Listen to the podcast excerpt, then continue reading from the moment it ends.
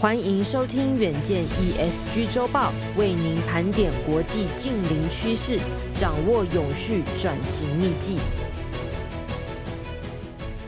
各位听众朋友，大家好，欢迎收听本周的 ESG 周报。本周的文章标题是：乌贼车要付五百元，伦敦开辟低碳排放区，污染者缴费。首先，先为您盘点三则 ESG 大事。第一则，英国首都伦敦全程实施二十四小时的超低排放区，汽机车只要不符合碳排标准，每天就需要支付台币约五百元的空污费，落实所谓的污染者付费。第二则新闻。柜买中心推出接轨 IFRS 永续揭露准则专区网站，让上市贵公司呢面对 IFRS 永续揭露准则的接轨不再焦虑。第三则新闻，丹麦二十九号的时候宣布成为亚马逊基金捐助国，加入打击亚马逊雨林砍伐的行列。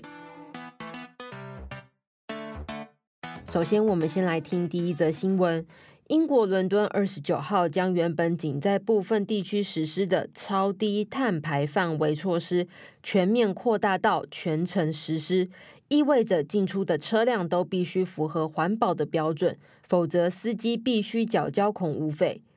二零一九年四月，伦敦市中心实施世界第一个超低排放区，全年无休，全天候二十四小时管制，一直要减少碳排污染。根据计划规定，这个超低排放区行驶的汽机车如果没有符合排放的标准，每天必须支付十二点五英镑，也就是新台币五百零四元的费用。如果没有在规定时间内缴款，将面临最高一百四十英镑，也就是新台币五千六百五十三元的罚锾。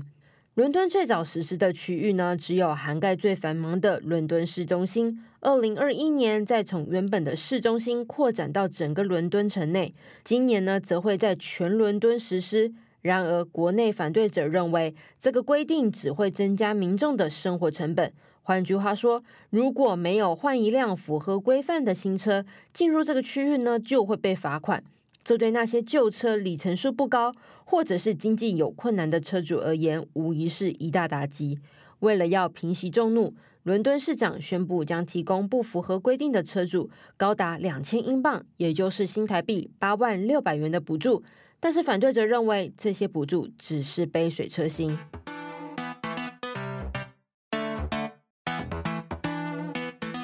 第二则新闻。证券柜台买卖中心配合金融监督管理委员会推动的我国接轨 IFRS 永续揭露准则蓝图计划，以宣导以及教育训练工作小组召集人的身份，三十一号呢正式推出接轨 IFRS 永续揭露准则专区全新的网站。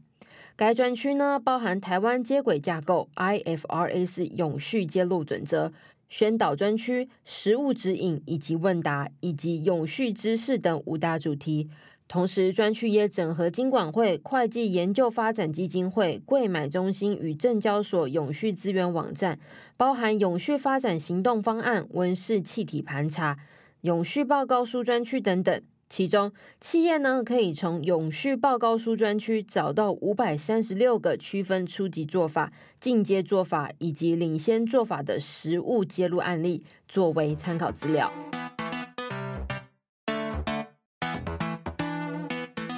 第三则新闻。丹麦发展合作与全球气候政策部部长丹约根森在二十九号的时候，与巴西一同宣布，将捐款一点五亿的丹麦克朗，大约是新台币六亿九千六百万元，给亚马逊基金会，保护雨林不受到砍伐的威胁。亚马逊基金成立于二零零八年，主要的目的在于保护地球之肺亚马逊雨林，以及打击森林砍伐。亚马逊基金由巴西国家社经发展银行负责，挪威、德国、美国和英国都是捐助的成员之一。其中，挪威呢，在基金会刚成立时就捐助了十二亿美元，大约是新台币三百八十二亿元。以上就是今天的 ESG 周报。如果你想了解更多细节，欢迎参考资讯栏的链接。最后，请大家每周锁定远见昂尔帮我们刷五星评价，让更多人知道我们在这里陪你轻松聊财经、产业、国际大小事。下次再见了，拜拜。